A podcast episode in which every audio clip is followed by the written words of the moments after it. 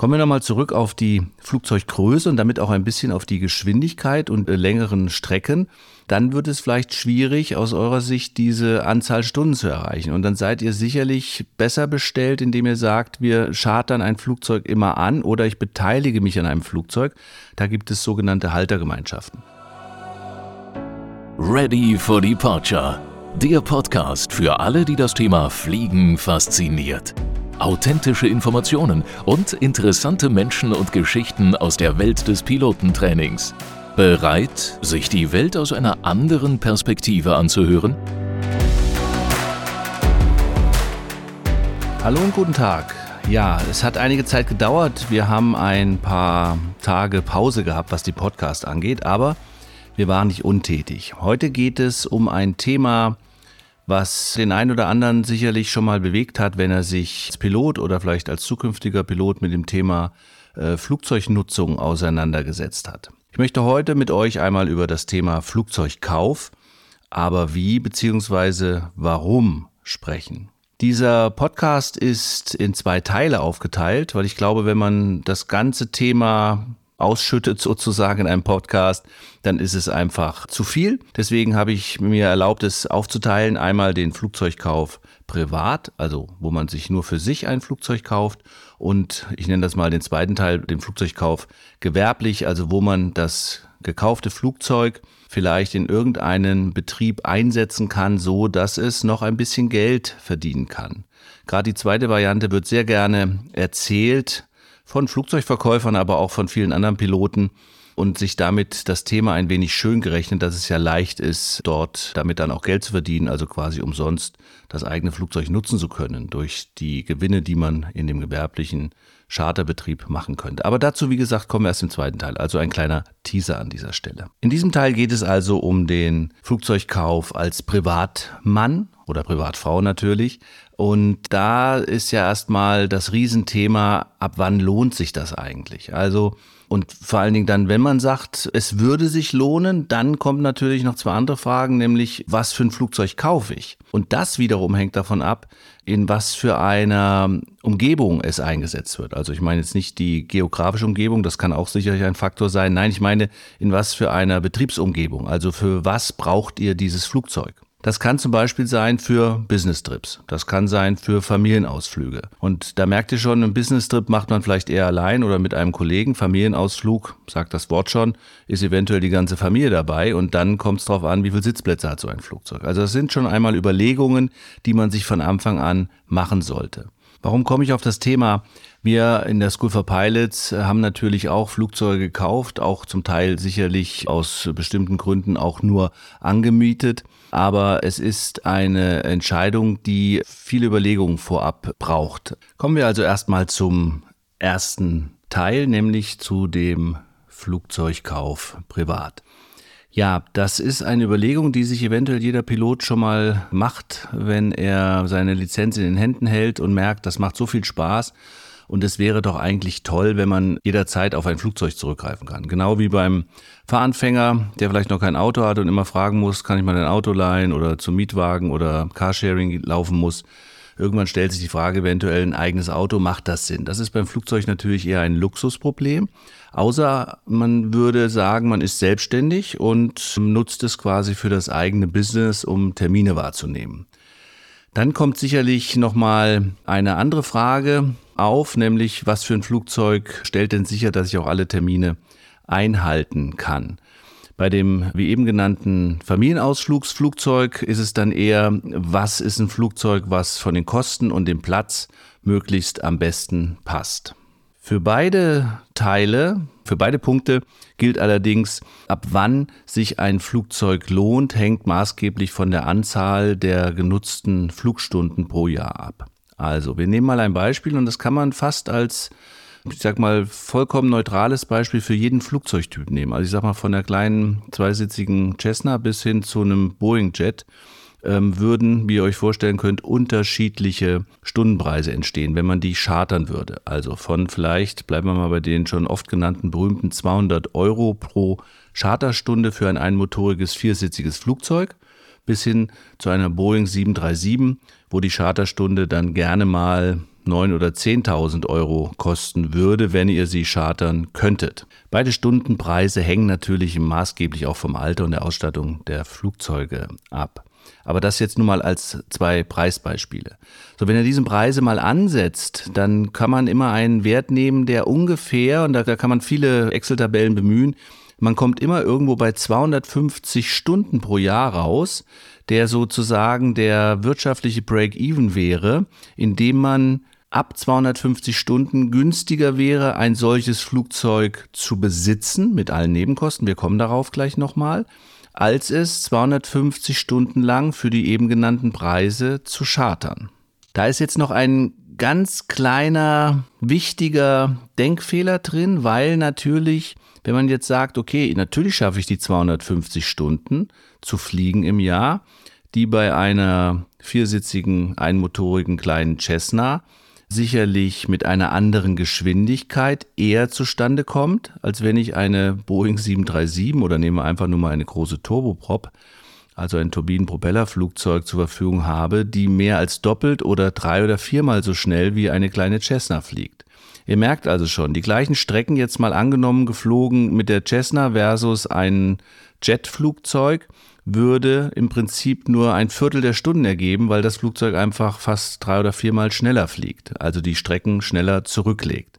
Also da ist auch schon klar, dass die Missionen, die man fliegen will, also die, die Streckenabschnitte, die Distanzen, die man zurücklegen will, ein wichtiger Faktor ist neben dieser eben genannten 250-Stunden-Regel. Komme ich also auf 250 Stunden, weil ich sehr viel längere Strecken fliege und damit ein schnelleres Flugzeug mir auch noch mehr Komfort bedeutet, bin ich automatisch in diesen höheren Stundenpreisen. Und die müssen sich natürlich bezahlen lassen. Ich hatte eben gesagt, dass wenn man selbstständig ist und das für das Business äh, vielleicht braucht, das Flugzeug, dann ist es sicherlich eine Überlegung, ob man Teile dieser Flüge dann auch abrechnen kann.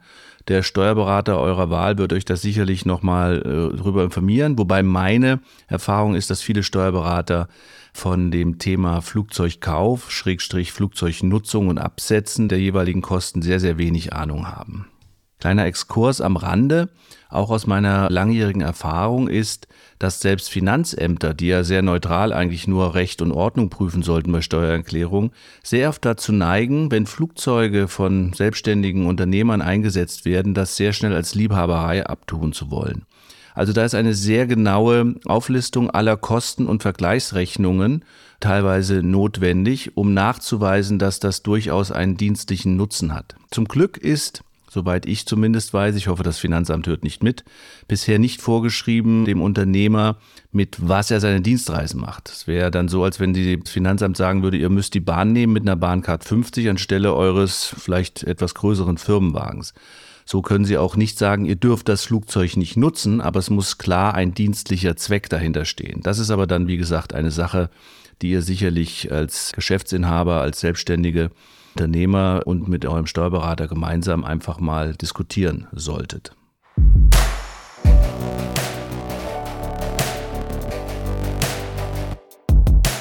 Kommen wir nochmal zurück auf die Flugzeuggröße und damit auch ein bisschen auf die Geschwindigkeit und äh, längeren Strecken.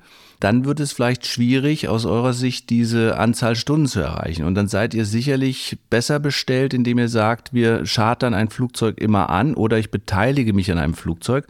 Da gibt es sogenannte Haltergemeinschaften.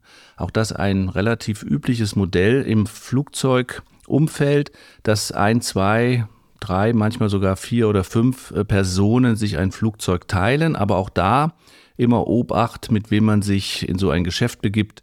Nachher gibt es doch einige Missverständnisse, was die Nutzungsdauer angeht, oder es gibt Missverständnisse, wie das Flugzeug genutzt wird, weil man natürlich wie alles das, was man teilt, natürlich dann untereinander auch entsprechend pfleglich behandeln muss und der eine sich vielleicht beschwert, dass das Flugzeug schmutzig abgestellt wurde oder nicht vollgetankt war und so weiter und so weiter. Also überlegt euch das gut mit den Haltergemeinschaften. Wenn ihr den Vorteil eines eigenen Flugzeugs nutzen wollt und dafür auch Geld ausgeben wollt, dann ist es sicherlich sinnvoll, ein eigenes Flugzeug zu kaufen. Wir haben eben an diesen Beispielen schon gemerkt, als Unternehmer, als Selbstständiger ist es vielleicht ein bisschen einfacher. Wie sieht es denn jetzt aus, wenn ich mir privat eins kaufe? Weil ich sage, ich bin kein Unternehmer, aber ich verdiene gut oder Vielleicht habe ich auch geerbt oder ich habe einfach einen Job, der das hergibt, dass ich mir ein Flugzeug kaufen kann und ich möchte mit der Familie Ausflüge machen. Auch dann gilt, wie eben genannt, diese 250-Stunden-Regel ganz grob, aber die Nebenkosten natürlich, die alle noch anfallen, ich hatte es eben schon erwähnt, die sind nicht ohne. Die könnte man natürlich bei einem dienstlich geflogenen Flugzeug zum großen Teil als Betriebskosten mit ansetzen. Nochmal, keine rechtssichere Auskunft hier dieser Podcast, sondern bitte alles mit dem Steuerberater abklären. Privat ist es natürlich so, wie ein Auto, was ich privat nutze. Wenn das in die Werkstatt kommt oder neue Winterreifen braucht, dann muss ich die einfach privat aus meinem Vermögen bezahlen. Die Kosten bei Flugzeugen sind da um einiges höher, weil es vorgeschriebene Intervalle für Wartungen, Austausch von Teilen, Checks, Überprüfungen und so weiter gibt. Ich sage mal zwei Sachen. Das eine ist die Jahresnachprüfung, das ist so ein bisschen wie der TÜV. Und dann gibt es 25, 50, 100 Stunden Kontrollen, noch größere Wartungsintervalle dann, wenn ganze Zellen, also Flugzeugzellen abgelaufen sind oder Motoren. Die haben auch eine bestimmte Laufzeit. Also das dient ja alles der Sicherheit, dass diese Flugzeugtechnik permanent überprüft wird. Das müsst ihr euch so vorstellen, als wenn ihr alle 1000 Kilometer in die Werkstatt fahren müsstet mit dem Auto und dort wird mal kurz alles nachgecheckt. Profiltiefe, Lichter, Dichtung der Türen und so weiter. So ist das beim Flugzeug rechtlich vorgeschrieben und das gilt dann auch zum großen Teil zumindest für privat genutzte Flugzeuge, damit sie einfach verkehrssicher bleiben. Ist ja auch dann in eurem Interesse, vor allen Dingen, wenn ihr mit der Familie fliegt. Diese Kosten sind aber nicht ohne, weil ein Flugzeugmechaniker ein Spezialberuf ist und der ist zumindest unter Umständen ein wenig teurer als ein reiner Kfz-Mechaniker wobei man da auch eine gute Auswahl hat und durchaus mit seinem Flugzeug auch mal an einen anderen Platz fliegt, der vielleicht sogar 200, 300 Kilometer weg ist, weil man das verbindet. Dort wird die Überprüfung gemacht und die Flugzeugmechanikerpreise dort sind etwas günstiger und so weiter. Also da ist man dann auch schon ein bisschen mobiler, was die Nutzen, äh, den Nutzen von solchen Dienstleistern angeht. Kommen wir nochmal ganz kurz in die kleine Auflistung der Kosten. Ihr habt euch ein Flugzeug gekauft. Das kann man sicherlich zwischen von ganz alt und sag mal keinen großen Wert auf Zustand legen, ab 50.000 Euro mal überlegen, ob das funktioniert. Und nach oben, wie überall im Leben, sind dem natürlich keine Grenzen gesetzt. Also man kann sehr leicht für ein privat genutztes Flugzeug eine Million Euro und mehr ausgeben, je nachdem, was es für ein Typ, mit welchem Motor, welche Ausstattung sein soll. Bleiben wir mal in dem normalen Segment. Ihr gebt vielleicht 100.000 Euro für ein gebrauchtes Flugzeug aus und das wollt ihr versichern. Dann ist die Überlegung, mache ich Vollkasko oder nicht? Das wäre die Frage, die sich dann zumindest stellt, wenn ihr nicht alleine fliegt. Haftpflicht müsst ihr immer versichern. Da gibt es sogenannte Flugzeugmakler, die euch verschiedene Versicherungen anbieten oder auch Leute, die ihr schon kennengelernt habt, die gute Erfahrungen mit Versicherungen gemacht haben. Wir haben unsere Flugzeuge alle bei einer Versicherung versichert und da kriegt man dann noch ein bisschen Flottenrabatt. Also das sind so Themen, die dann auf euch zukommen. Ihr braucht eine Werkstatt, mit der ihr gut zusammenarbeitet, die euch gut kennt und das Flugzeug dann vielleicht auch. Bei denen bleibt man dann so ein bisschen, weil das auch eine Vertrauenssache ist. Und dann kann man sich noch überlegen, mit welchen Mitteln man es für private Eigner gibt es eine Zulassung, dass man auch bestimmte Dinge selbst am Flugzeug erledigen darf. Das wäre aber ein extra Thema eines Podcasts. Aber die meisten Sachen sollte man dann auch aus Sicherheitsgründen von den zugelassenen Betrieben und den Mechanikern machen. Solltet ihr dem Bekannten, dem Kumpel nochmal das Flugzeug verschartern wollen, macht sicherlich eine Vollkaskoversicherung Sinn. Die ist äh, sehr teuer, weil die davon ausgeht, so ein bisschen auch wie bei der Kfz-Versicherung, da gibt's ja die Sachen mit Stellplatz, nachts draußen, Garage, Nichtraucher und so weiter. Und beim Flugzeug kommt es darauf an, wer fliegt denn das Flugzeug? Also die Flugzeugversicherer wollen gerne wissen, wie viele Stunden hat der Kollege, der mitfliegt, wie viele Stunden habt ihr, wie wird das Flugzeug, steht das auch in einer Halle, was ist das für ein Flugzeugtyp, stürzen die häufiger ab oder nicht? Also das sind alles so statistische Themen, die die Kaskoversicherung teilweise sehr, sehr teuer machen. Und da reden wir auch bei einmotorigen Flugzeugen durchaus von 5.000 bis 10.000 Euro pro Jahr.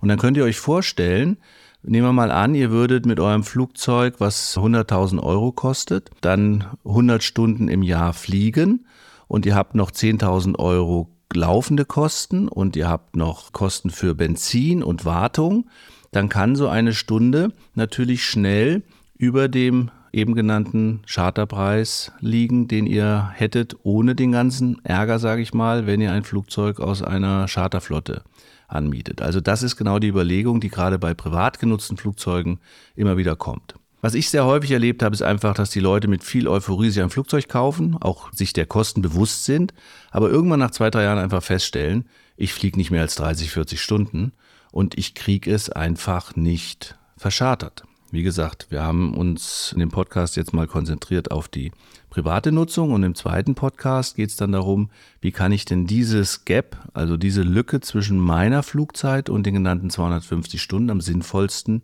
schließen. Und dann kommen die auch sehr gerne auch zu uns, wie einer gewerblichen Flugschule und sagen, ich habe das und das Flugzeug und könnte ich das eventuell bei euch mit reinnehmen und damit einfach die höheren Flugstundenzahlen zustande kommen und die Kosten für den Besitzer, nämlich euch, dann sinken. Aber wie gesagt, das ist ein Thema für den Podcast Nummer zwei zu diesem Thema.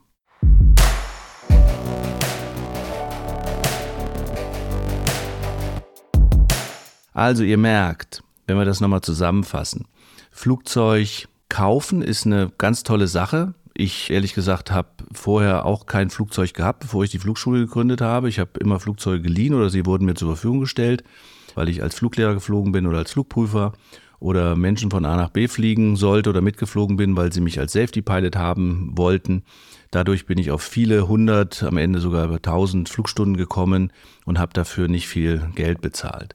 Ich hatte aber nie das Geld übrig, aufgrund meiner familiären Situation mir privat ein Flugzeug zu kaufen. Als Flugschule musste ich das, weil ich natürlich meinen Kunden gute Geräte zur Verfügung stellen will. Und erst da habe ich mich mit diesem Thema noch intensiver befassen müssen und habe festgestellt, resümierend jetzt für diesen Podcast auch, das ist schon eine ganze Menge, auf was man achten muss. Und man muss vor allen Dingen sehen, komme ich auf die Stunden. Und da haben wir ja gesagt, das ist vollkommen egal, ob ich das absetzen kann als Kosten gewerblich oder aber auch privat, dass sie alle bei mir bleiben, die Kosten. Am Ende sollte sich die Flugstunde dann nicht teurer gestalten, als wenn ich nur schnöde immer ein Flugzeug dazu chartere. Also ich wünsche euch eine kluge Entscheidung bei diesem Thema. Im Moment, wir haben jetzt das Jahr 2023, sind die Flugzeuge, die man kaufen kann, die gebrauchten, immer noch sehr teuer. Aber Flugzeuge grundsätzlich haben eine sehr hohe Wertstabilität. Also wenn ihr ein gutes Flugzeug kauft, was auch gerne von vielen anderen Piloten geflogen wird, dann ist die Chance, dass wenn ihr es mal wieder verkaufen wollt, dafür einen guten Preis zu erzielen, relativ hoch. Also entscheidet klug und nicht schnell und überlegt euch genau, seid ihr oder beziehungsweise wollt ihr Flugzeugbesitzer sein mit all den Vorteilen und auch den Nachteilen. Der Vorteil ist immer, wie man so schön sagt, ich kann das Flugzeug abstellen, lasse mein Headset im Flugzeug und meine Tasche und zwei Tage später oder zwei Wochen später gehe ich wieder hin, steige ein und habe alles da und muss nicht erst wieder fragen, ist das Flugzeug frei oder wann kann ich das denn mal benutzen. Also es ist eher so eine emotionale Sache und natürlich, ob man sich es finanziell leisten kann.